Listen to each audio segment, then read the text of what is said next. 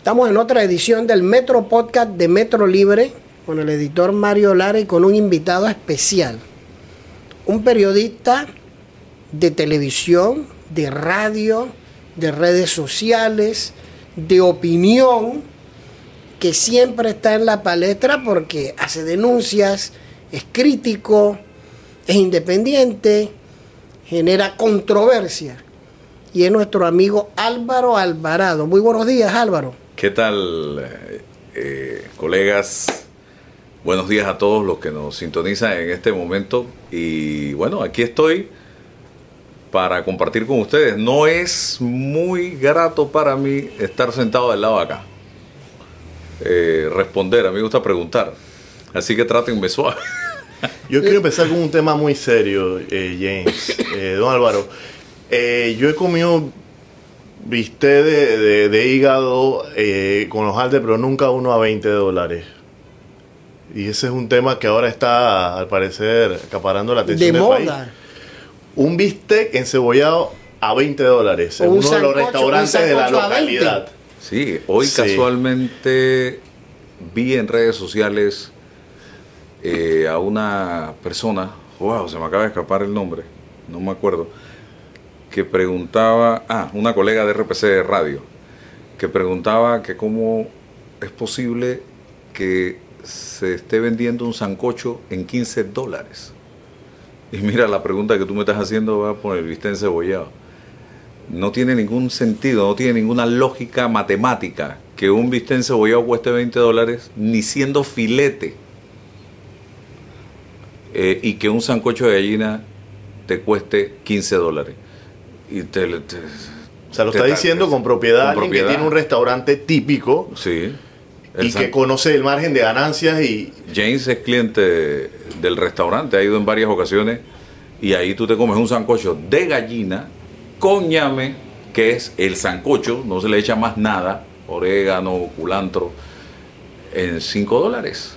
Y ya yo estoy ganando con eso. Digo, no me estoy ganando toda la plata del mundo, pero es rentable venderlo en 5 dólares el plato de sancocho y es un señor plato de sancocho, no es una entrada eh, y un bistec donde ponte que están utilizando eh, babilla, que es una carne relativamente suave, eh, no tiene por qué costar más en un restaurante a la carta de 8 dólares. No tiene por qué costar más de eso. Yo te lo vendo mucho más barato que eso. Y Ahora- utilizo carne suave. ¿Por qué de periodista a fondero? ¿Eso de dónde nació? Porque tengo entendido que dedicarse a un restaurante es todavía como mucho más exigente que el mismo periodismo. ¿Qué pasó? Que yo hace muchos años atrás fui presentador de un programa de folclore, Aires de mi Tierra. Y yo soy muy observador. Cuando yo iba a los pueblos, en vez de dedicarme a parrandear, yo me dedicaba a hablar con los viejos, a observar qué hacía la gente cuando iba a los pueblos, porque así es que tú aprendes. Y usted sabe mucho de eso, eh, don James. Y una cosa que observé, y lo vi también con gente que llevaba mi casa en, esos, en esas giras que hacía por Azuero y en otros lugares del país, que la gente decía, qué rica la comida del interior, qué sabrosa la comida, la hojaldra, la lechona, el chicharrón. Digo, caramba, el capitalino para poder comer comida interiorana tiene que venir por acá. ¿Por qué no le llevamos la comida a Panamá?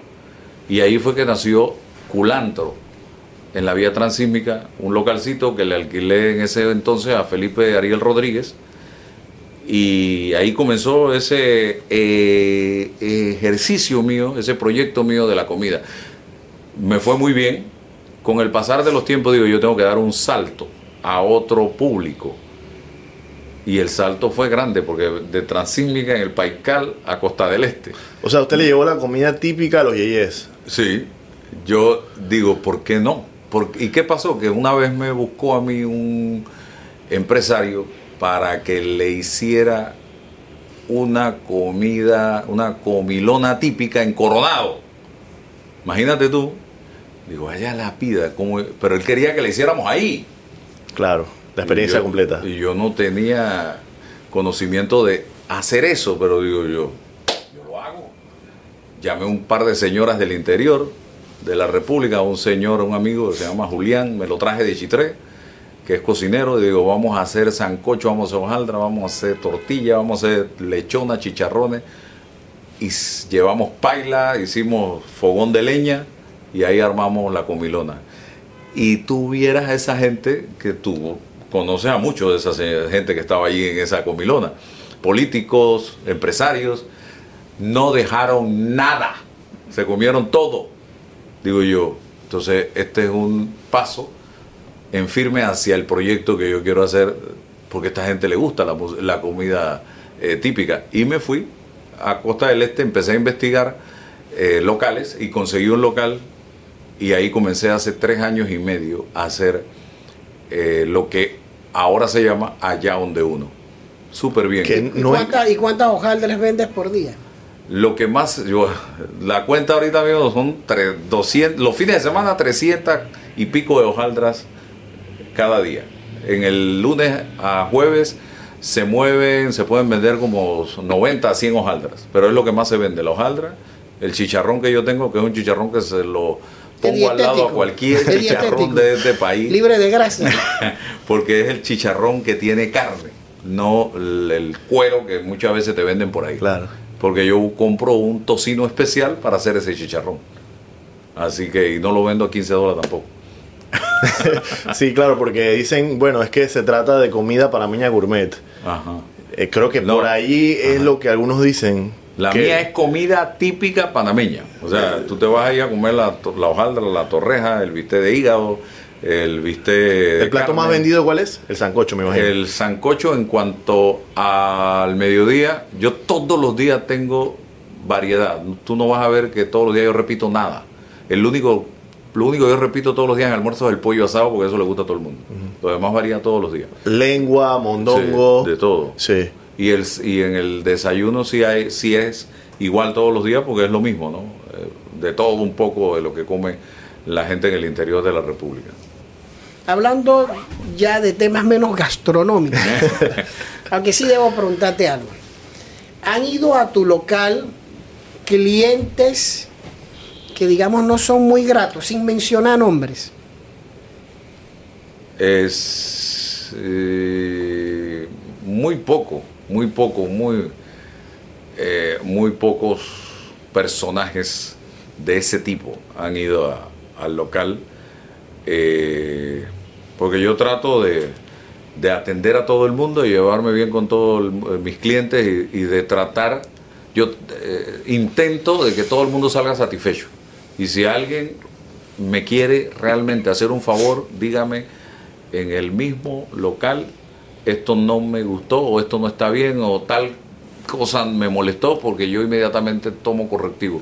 Si realmente no me aprecia, entonces te llevas eso, te lo callas y me estás ocasionando un problema. Escuché que te vas a mudar de local, pero ahí mismo en Costa del Este. Sí, me estoy mudando a 400 metros, ya hasta la medida tomé de la distancia que hay entre el local este y el nuevo local después de tres años y medio de estar allí al día en el pago de la, de la mensualidad, del mantenimiento, todo en regla, eh, se me solicitó, eh, no sé, una estrategia comercial del, de los dueños, como el local no es mío, eh, que desalojara el local y yo no tengo ningún problema, tomé la decisión de inmediatamente salir a buscar, a buscar y con el favor de Dios, el mismo día identifiqué un local, hicimos los, los trámites, ya firmamos contrato, estamos remodelando y para enero, si Dios quiere, debemos estar en el nuevo local y vengo con sorpresas que no puedo identificar todavía,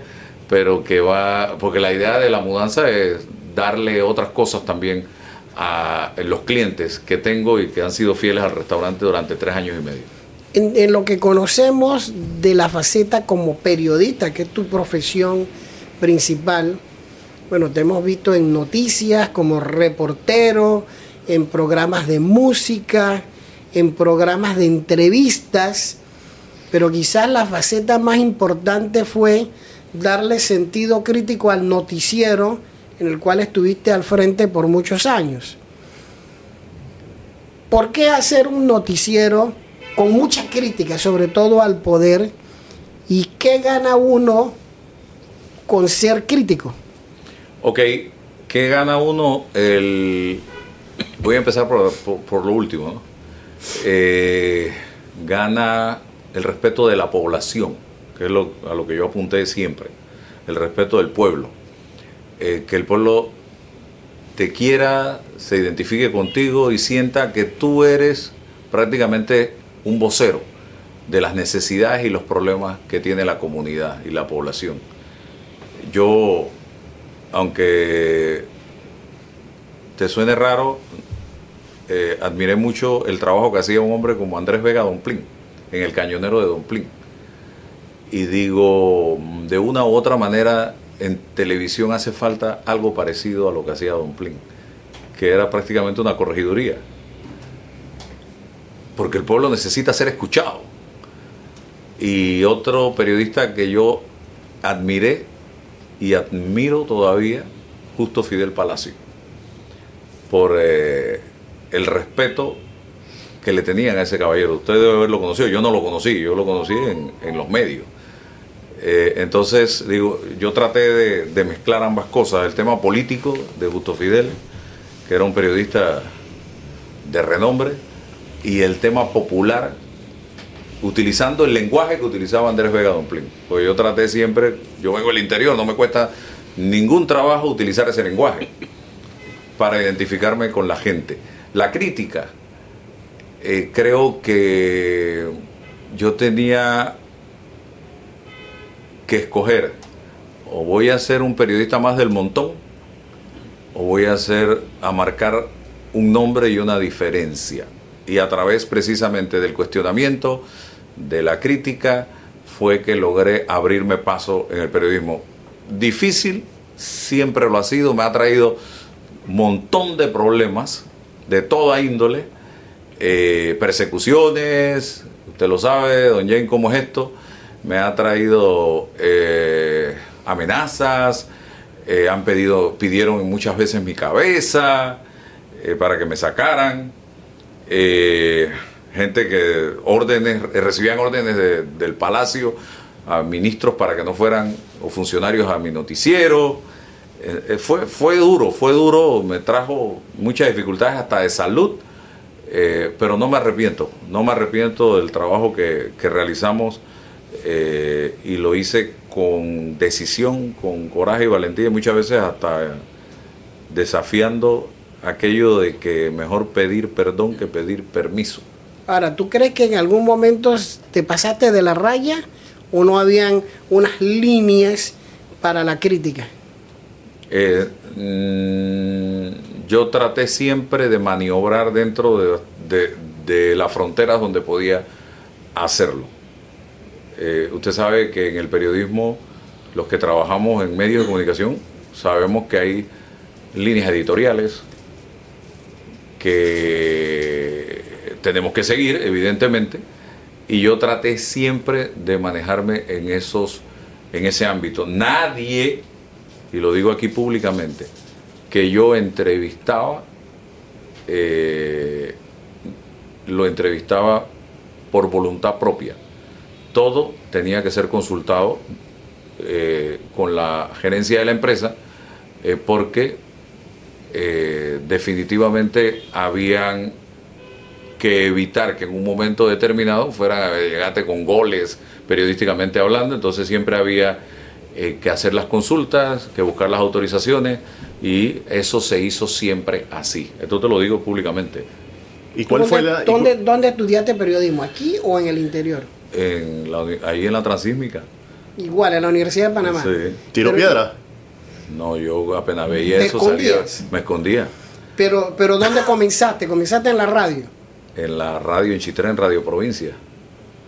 Pero yo me escondía no por cobardía, sino porque tenía un papá y una mamá que yo sabía que los podía, les podía ocasionar un problema serio si me agarraba eh, la policía y me llevaban preso. Así que yo siempre pensaba en papá y mamá, siempre tenía eso en mi cabeza. El respeto a mi papá y, a mi mamá. ¿Y cuál fue la razón que lo obligó a salir del, del canal? Digo, este, usted tendrá unas razones personales que quizás no puede compartir, pero eh, ¿hubo algún tema que, que tuvo que ver con dificultades con el canal? No, mira, ¿O discordias? eh, yo simple y sencillamente fue una decisión muy personal. O sea, eh, yo venía ya sufriendo de hasta de problemas de ansiedad. No sé si ustedes han tenido que pasar por eso. Eh, eso le llaman ataque de pánico. Que a veces, me acuerdo que una vez la, la esposa del doctor Ernesto Pérez Valladares, me- un día que fui a entrevistar al doctor, me preguntó, te estás quedando sin respiración, sentí en el noticiero que te estabas quedando sin aire. Y eso me preocupó, porque a veces uno ni lo nota. Y efectivamente, mi esposa me lo decía también, ¿qué te pasa? Y era un problema de ansiedad profundo que ya yo estaba teniendo. eh, Y ahí empecé yo a pensar en mi estado de salud. Digo, wow. Eh, de ahí la, el madrugar todos los días, 4 de la mañana, ya uno no dormía bien porque cuando tienes que madrugar, eh, tú piensas que te vas a quedar dormido y te la pasas despertándote en la noche en varias ocasiones. Y eso me pasaba con frecuencia. Entonces me pasaba el día con sueño. No, o sea, era una vida bien complicada. Pero por el otro lado dicen que era uno de los periodistas mejor pagados de la No, televisión. sí, yo no tengo ninguna queja del salario que yo ganaba. Es lo que más me duele de... de- Ahora, ex- explícame eso. ¿Cómo es, ¿Cómo es la mecánica para trabajar o dirigir un noticiero de televisión en la mañana? ¿A qué hora se comienza y a qué hora se termina? no hay ni comienzo ni final. O sea, eh, eh, eh, ¿por qué te, te digo Porque me hablaste de las 4 de la mañana. a las 4 de la mañana, pero eh, yo tengo un problema y no lo he podido todavía controlar. Mi mente no para de trabajar y de pensar. Y ¿qué pasaba? Eran las 9, 10 de la noche y yo estaba bajando y subiendo invitados. Que se te cayó este, que no voy, que eh, por X razón surgía un nuevo tema y tenías que llamar al invitado para decirle, no, lo siento, no, no te puedo entrevistar mañana y empezar a buscar otro. Y, y yo era el que cargaba con eso de la agenda de invitados diariamente y a esa hora entonces yo tenía que buscar el invitado y pasarlo a la dirección para que la dirección me autorizara si eh, pasaba o no pasaba, eh, dependiendo de la agenda periodística diariamente. Entonces, eh, era una situación prácticamente que se encontraba un día con el otro.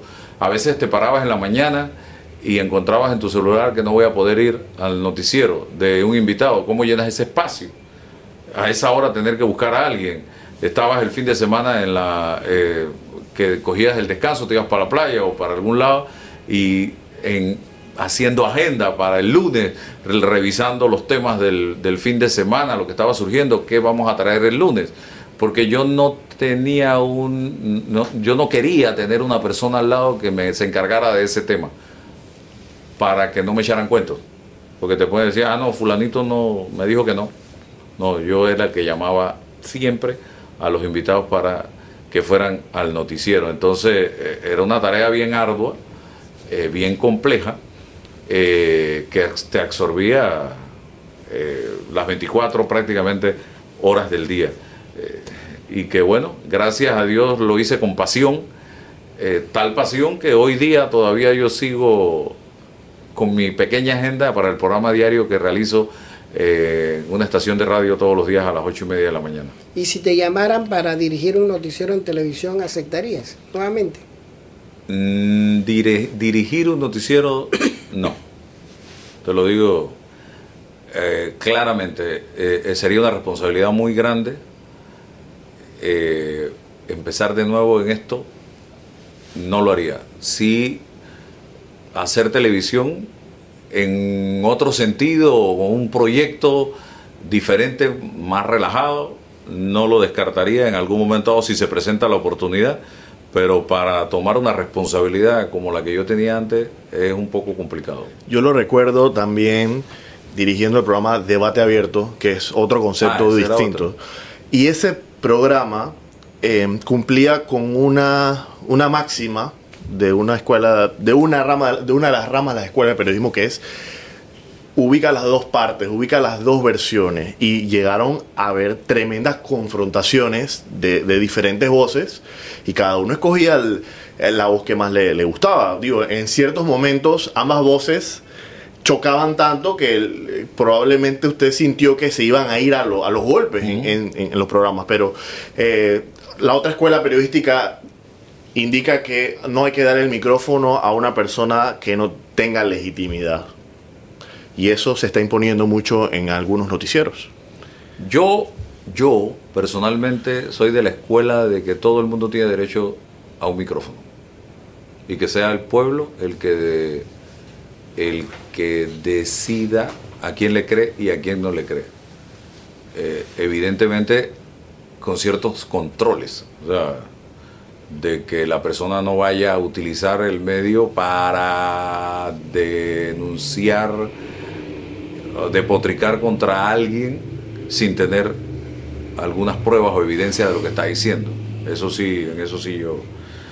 Yo creo que de las, de las contiendas más buenas Camacho estuvo Balbina. Cam- Camacho Balbina, Camacho Widen o Widen con, con otro. Cuiden con Camacho también se dieron. Sí.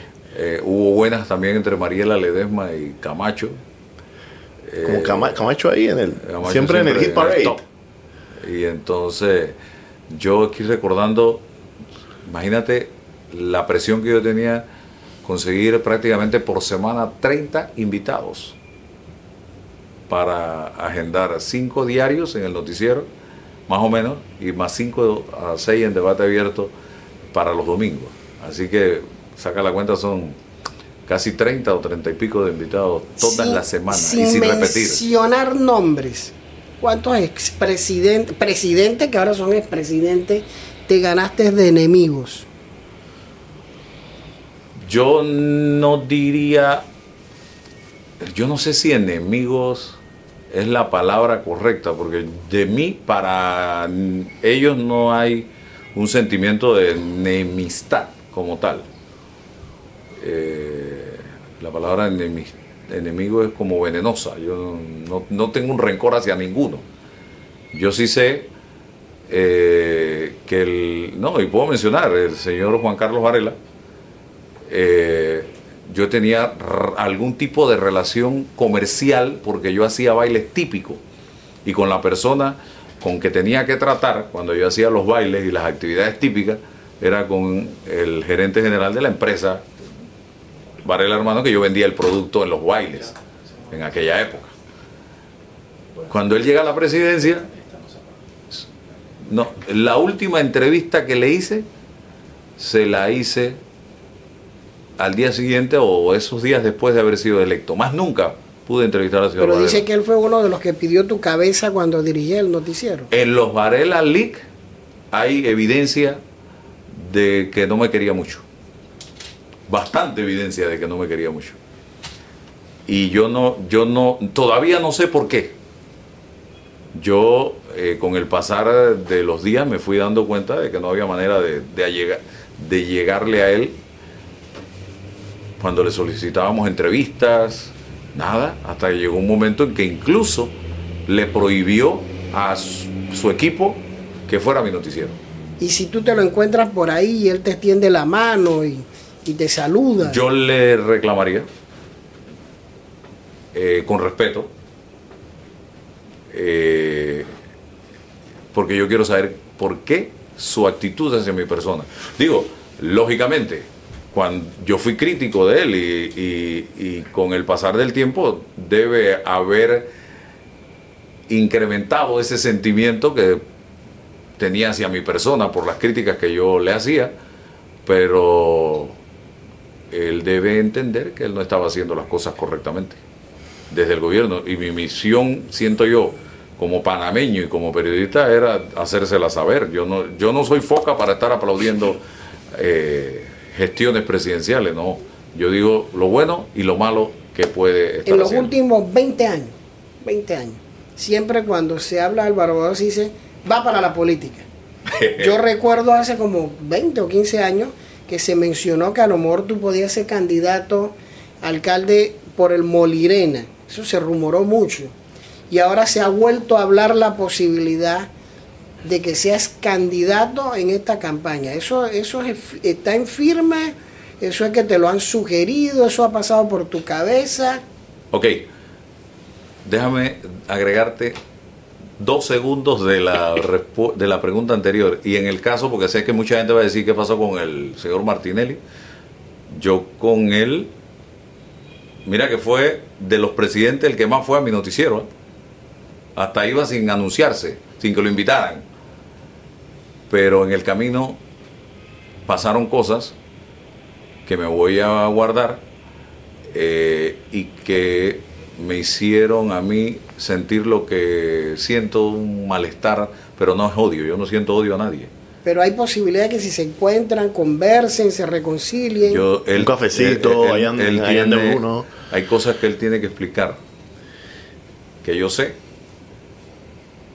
y que eso no se hace. Que no se hace. Así de sencillo.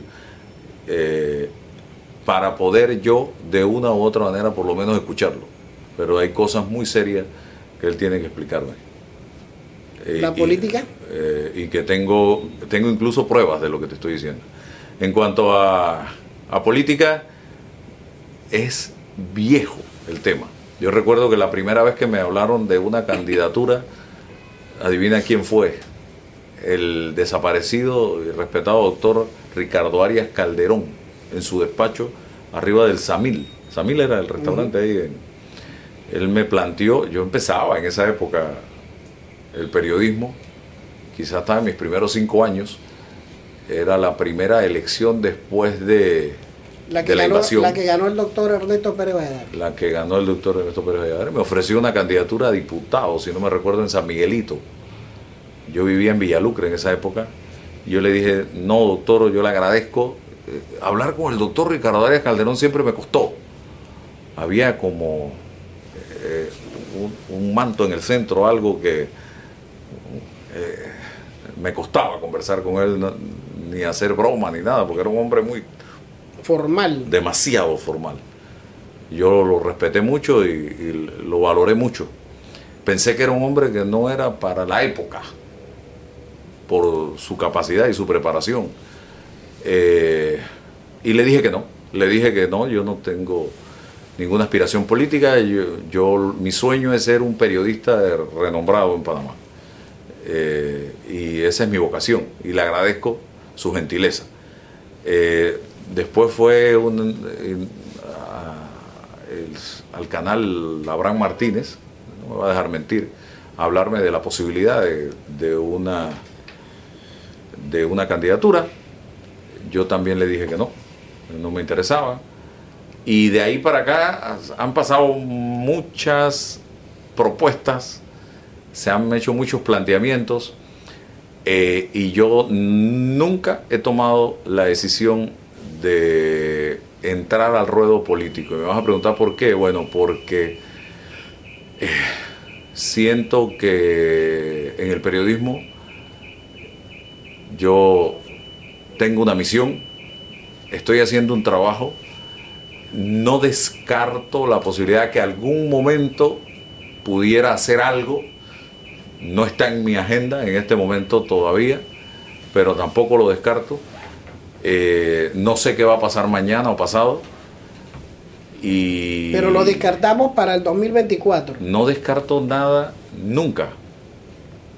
No descarto nada nunca. Y si tuviera que ser de un partido, habría que escoger algún partido con ni descarto ni confirmo, o sea, porque en Panamá tiene una hay una situación. Yo te digo hoy no y resulta que se presenta una situación en la que Álvaro Alvarado puede hacer algo y dicen, ah, pero él dijo que no. Y cuando dices. Yo no, no, no, no, no lo ando buscando, yo no ando buscando nada. No descarto ni confirmo. Vamos a suponer para mí el periodismo es primero, segundo y tercero. Que se acomoden las circunstancias, ¿verdad? Vamos a suponer que se acomoden. ¿Qué cargo te llamaría la atención? Es que yo no soy ni siquiera miembro de un partido político, ni pretendo ser miembro. En eso sí te lo digo, hoy. Ni soy, ni fui, ni pretendo inscribirme en un partido político. Porque habían dicho que Toto Álvarez con país te Toto andaba abanicando. mi amigo desde que fue por aquellos años presidente por primera vez o segunda del colegio de abogados. De Hemos, sido- hemos hecho una amistad muy bonita, pero de ahí a que yo me meta en un partido político son dos mundos totalmente ¿Te da alergia a los partidos? Mm, es que yo no duraría una semana en un partido político. Porque yo tengo un alma libre. Y si yo tengo que seguir líneas en un partido político, ahí hasta ahí llegué yo. Porque si no voy en esa línea, yo voy a salir a darle palo. Y ya hasta ahí llego. Entonces yo no puedo matricularme en un partido político porque sería ir contra mis principios. Entonces no, no es que no es que yo sienta que el que pertenece a un partido político es malo. Hay gente para pertenecer a partidos políticos. Ahora, ¿qué es mejor? Yo no. ¿Vender hojaldre o hacer periodismo? ¿Qué es mejor? Las dos cosas.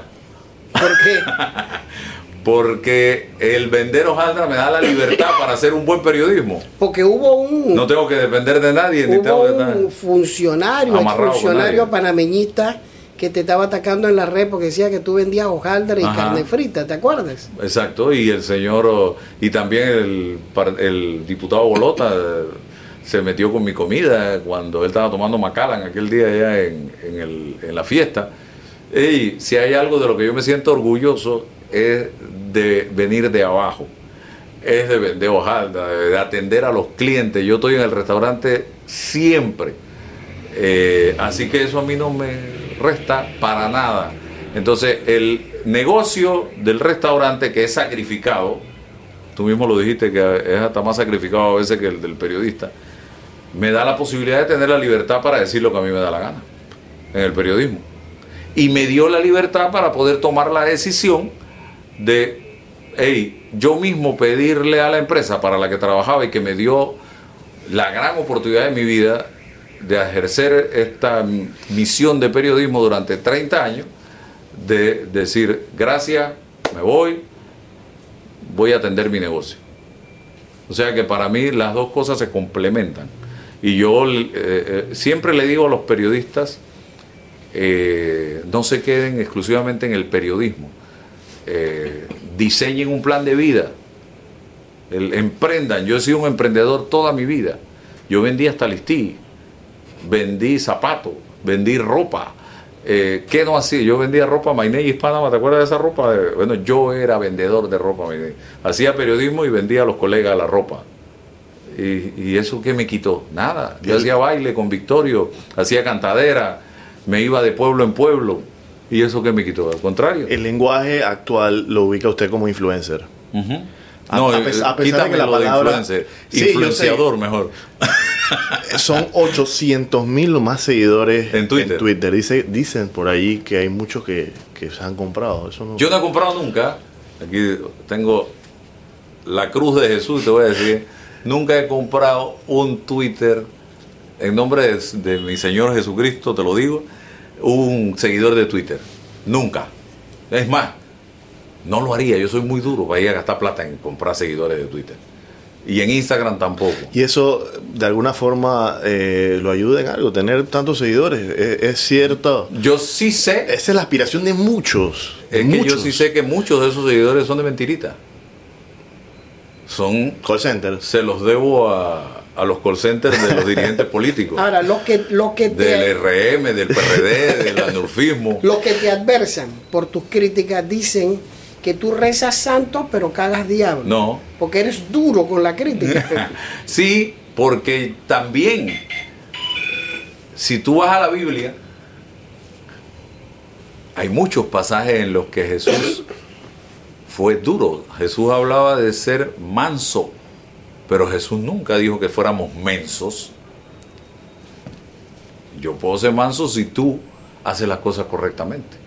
¿Y quién fue Jesús? Un gran revolucionario que llegó al templo pateando mesa, brother. ¿O no?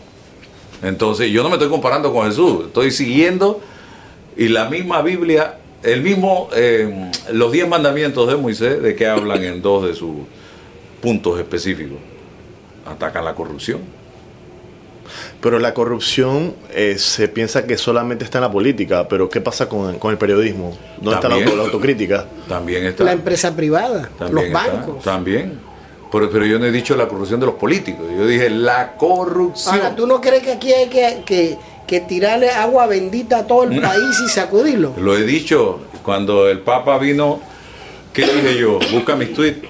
Que ojalá el Papa Francisco lo llevaran a recorrer el país con un carro cisterna para que echara de agua bendita, para que le echara agua bendita a este país. Casualmente ayer saqué una foto de. Yo estaba arriba en la clínica de Panamá Clinic llevando a mi papá una cita. Y me gustó el paisaje que vi ahí, subí una foto y digo, Panamá es un gran país. Lamentablemente los intereses nos están acabando, porque aquí es los intereses de quienes gobiernan en el turno que le corresponde. Y me escribe un amigo y, eh, y que fue productor de televisión cuando yo trabajaba digo, él es productor de televisión, fue nuestro productor Luis Romero y decía, Panamá, de dónde, como diciéndome que de dónde sacamos que Panamá es un gran país y Panamá tiene problemas de educación. Y, ah, que por los edificios no se puede decir que Panamá es un gran país. Digo, yo no he dicho que Panamá es un gran país por los edificios, estoy ilustrando lo que dije con esas imágenes. Pero Panamá puede ser un gran país si corregimos muchas de las cosas que eh, en las que estamos cometiendo errores en este Ahora, momento. ¿tú crees que en estas elecciones se puede corregir ese rumbo o, o no? Es una decisión que tiene que tomar el país hoy, casualmente después de lo de lo que hemos estado viendo que está sucediendo en Perú, yo también tuiteé, ojo, en el 2024 tengamos mucho cuidado con lo que vamos a hacer, porque miren lo que está pasando a nuestro alrededor y una mala decisión nos puede llevar a- por esos senderos, por esos caminos. Eh, votemos bien, votemos por gente correcta, por gente decente y no por corruptos. Y me pregunta gente, ¿y por quién voy a votar? ¿Quiénes son los decentes?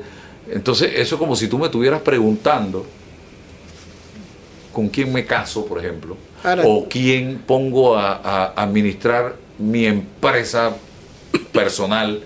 Eso es una decisión que tú tienes que tomar basado en lo que tú lees, en lo que tú ves, en lo que tú buscas en redes sociales, que tú investigas. Ya yo creo que una persona mayor de 18 años debe tener la eh, madurez suficiente para des- de- definir quién es bueno y quién es malo, o quién es posiblemente bueno, o quién es malo. En, en relación a los comentarios que usted lee, eh, vamos a poner esta situación hipotética. Yo le escribo a usted como usuario, ¿no? Eh, Usted es un corrupto, usted es un coimero. ¿A mí me deberían suspender la cuenta? Yo totalmente. ¿Eso no es libertad de, de No, expresión? Eso es libertinaje, que es muy diferente. Ahora, tú sabes que, que Mario se ha inventado unas preguntas para todos los que se sientan ahí, pero no tiene muchas posibilidades. Te decir sí o no. A la vida. Así que él te va a hacer unas preguntas y si tú tambaleas, yo meto el puñal por ahí también. ¿no? Solo quisiera hacer un ampliar un poquito. eh, ¿Por qué debe suspenderse de la cuenta una persona que, que insulta, por ejemplo? ¿Por qué debe? Porque él- si yo voy a acusar a Mario de corrupto, yo tengo que tener una prueba de que Mario es corrupto. Pero no, no es un tribunal, las redes no son un tribunal. Se supone que es como un foro donde cada uno piensa lo que, lo que quiere y escribe lo que quiere, ¿no? Pensar es una cosa, acusar es otra cosa. Y cuando tú le dices corrupto a una persona o coimero a una persona, tú lo estás acusando. Por lo tanto, tú tienes que asumir la responsabilidad de lo que estás diciendo. Usted entonces es de los que piensa que esa persona debe suspenderse de la cuenta inmediatamente. Totalmente.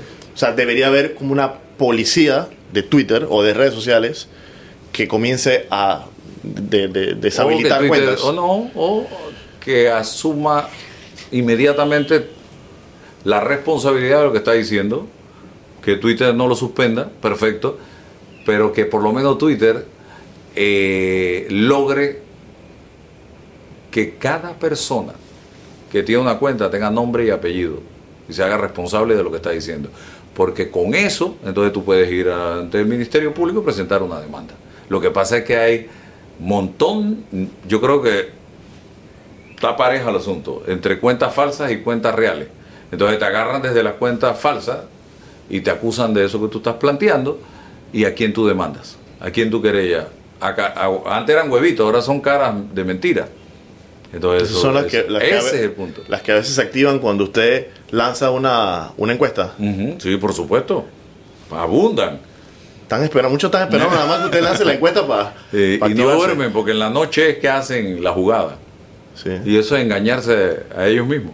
Ahora, ¿tú sabías que esas cuentas las contratan en la India, en Argentina, en Sí, sí. Perú, y se contratan por millones, ¿no? Pero yo, yo voy a comenzar la primera pregunta, porque Mario no te quiere preguntar. ¿Sí o no? ¿Estás a favor o en contra del matrimonio entre personas del mismo sexo? Que lo decía la Corte Suprema de Justicia. Lo que la Corte decida, yo lo respeto. Reelección de políticos. ¿A favor o en contra? Una, si el una, una, y que el pueblo decida. Una, una, y que el pueblo decida. Yo antes estaba en contra de la reelección, pero hay gente que hace buen trabajo. No me preguntes quién, porque no te voy a contestar.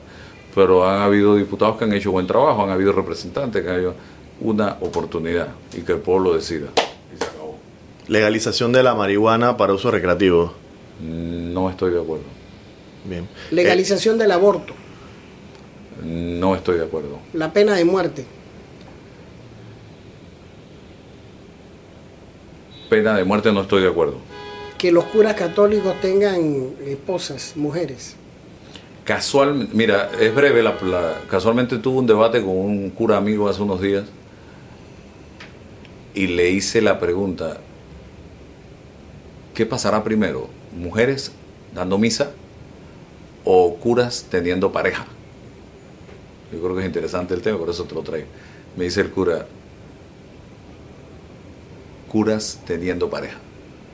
Es mucho más factible a que mujeres dando misa por la historia de la misma iglesia. Imagínate tú. Yo no, yo no lo veo tan, tan, tan a corto plazo, pero eso fue lo que me dijo el cura. Y la última. ¿Escucha Bad Bunny? Eh, si, si estoy con mis hijos, yo tengo que comprarme a los, a los pelados y ahí me, me trato de, de- de escuchar un par de melodías. Y si hay que bailarla, la bailo, pero no yo de ir eh, automáticamente voy a escuchar música de Bad Bunny, no. ¿Qué se juega en esta elección? La decencia o la corrupción. Es una lucha entre la decencia y la corrupción. Haciendo un balance, eh, ha habido periodistas en, esta última década que han liderizado eh, la pantalla, pero al día de hoy eh, parece haber como cierta ausencia de liderazgos en la, televisión, por lo menos en la televisión. Y creo que tal vez es cíclico. Llegará el punto en el que vuelva a haber otro Álvaro Alvarado en la televisión, otra Lucy Molinar, o otro Julio Miller, y va a evolucionar el periodismo hacia otras caras, otras figuras. Así que eh, siempre es grato con nosotros tener a, un- a una persona que ha marcado el periodismo en los, los últimos años y, y que sigue haciendo trabajo periodístico y exhortamos a que no lo, deja, no lo deje de hacer, porque eh, el periodismo no es algo que se aquí en Panamá como abunde de, de- de buena forma tampoco, ¿no? Y pu- puede por favor compartirnos este un poco de sus proyectos periodísticos. Por lo menos e- e- este próximo año 2023 vienen, dice que vienen unos nuevos proyectos con Sin Rodeos o, con algún otro material. Yo en este momento estoy en el diseño de ampliar precisamente mi marca que es Sin Rodeos, eh, con algo como lo que estamos haciendo en el día de hoy aquí. Eh, hacia allá voy. También quiero crear algo que inspire positivismo en el pueblo panameño. Yo veo que somos, me incluyo, como muy negativos, Pesimistas. pesimistas.